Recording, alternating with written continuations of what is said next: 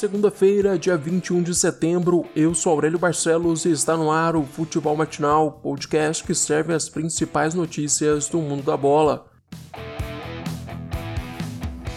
Em Porto Alegre, o Grêmio empatou em 1 a 1 com o Palmeiras. O tricolor gaúcho é o time com maior número de empates na competição. Depois de ontem, já são sete jogos. O Palmeiras é o segundo que mais empatou com seis placares iguais. O duelo entre o Verdão e o Grêmio até que foi movimentado, com lances de perigo para os dois lados mas o grande problema das equipes no campeonato tem sido a falta de pontaria. No jogo de ontem, cada um dos times acertaram apenas dois chutes ao gol. O Grêmio ainda terminou a partida com 63% de posse de bola, mas não era aquela posse de bola efetiva que busca achar espaços para finalizar, tanto que o tricolor só chutou 13 vezes durante toda a partida, apenas 4 chutes a mais que o Palmeiras, que teve 37% de posse de bola. O Verdão, aliás, saiu na frente no marcador. Aos 26 minutos da segunda etapa, Rafael Veiga recebeu um cruzamento de Vinha, na marca do pênalti. Camisa 23 chutou de primeira, sem chances para o goleiro Vanderlei. O Grêmio só foi empatar no apagar das luzes com Ferreira de cabeça. O resultado não é bom para nenhum dos dois times, mas ainda deixa o Palmeiras como o único invicto do Brasileirão.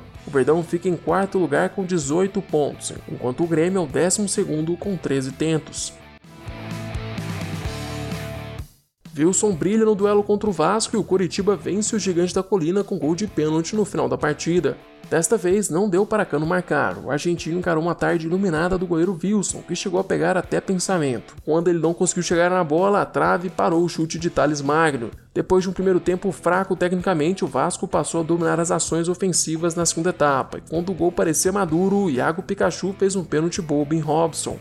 O árbitro de vídeo marcou e o Coxa foi para a cobrança. Na primeira tentativa, Sabino bateu, mas Fernando Miguel defendeu. O VAR entrou em ação novamente para indicar a posição adiantada do goleiro. Robson então decidiu bater o pênalti que ele mesmo sofreu. O camisa 30 acertou o canto direito do gol, sem chances para Fernando Miguel, que pulou para o lado errado. Placar final: Coritiba 1, Vasco 0. A vitória tira o coxa da zona de rebaixamento. O time de Jorginho agora ocupa a 16 posição com 11 pontos. Já o Vasco é o quinto colocado com 17 pontos.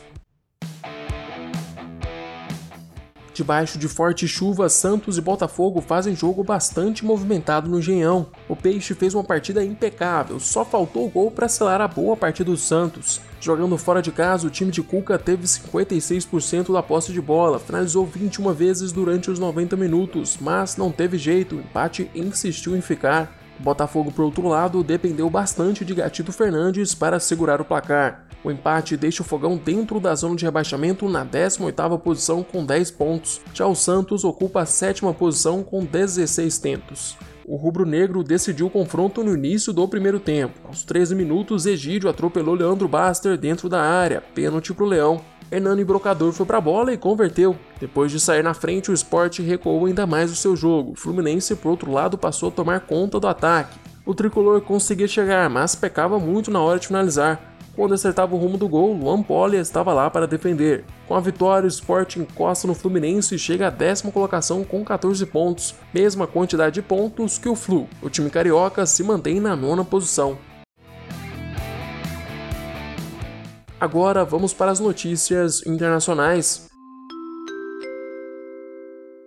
O Liverpool vence o Chelsea por 2 a 0 e segue 100% na Premier League. Mesmo em Stamford Bridge, o atual campeão da competição foi superior ao time de Lampard. O duelo ficou mais para o lado do Liverpool depois que Christensen foi expulso no final do primeiro tempo. Na volta do intervalo, os Reds abriram o placar logo aos 5 minutos da etapa final com Mané de cabeça. Quatro minutos depois, Kepa, o goleiro mais caro do mundo, tentou sair jogando, mas acabou tocando para Mané. Camisa 10 dominou livre com o gol aberto e só rolou a bola para fazer o 2 a 0 clássico inglês marcou a estreia de Thiago Alcântara com a camisa do Liverpool. Thiago mal começou na Premier League, mas já mostrou para o que veio. Em apenas 45 minutos em campo, o camisa 6 deu 86 passes, números maiores do que qualquer jogador do Chelsea durante toda a partida. Além disso, ele bateu o recorde da Premier League de maior número de passes em 45 minutos o índice de aproveitamento dele foi quase perfeito. Thiago errou apenas 9,6% dos passes que tentou. Apesar disso, ele quase prejudicou o Liverpool. Aos 27 minutos, Thiago derrubou Werner na área. Jorginho foi para a bola, mas Alisson defendeu. Placar final: Chelsea 0, Liverpool 2.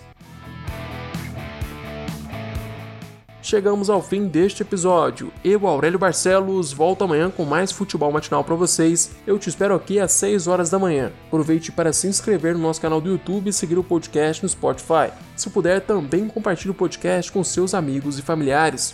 Até mais!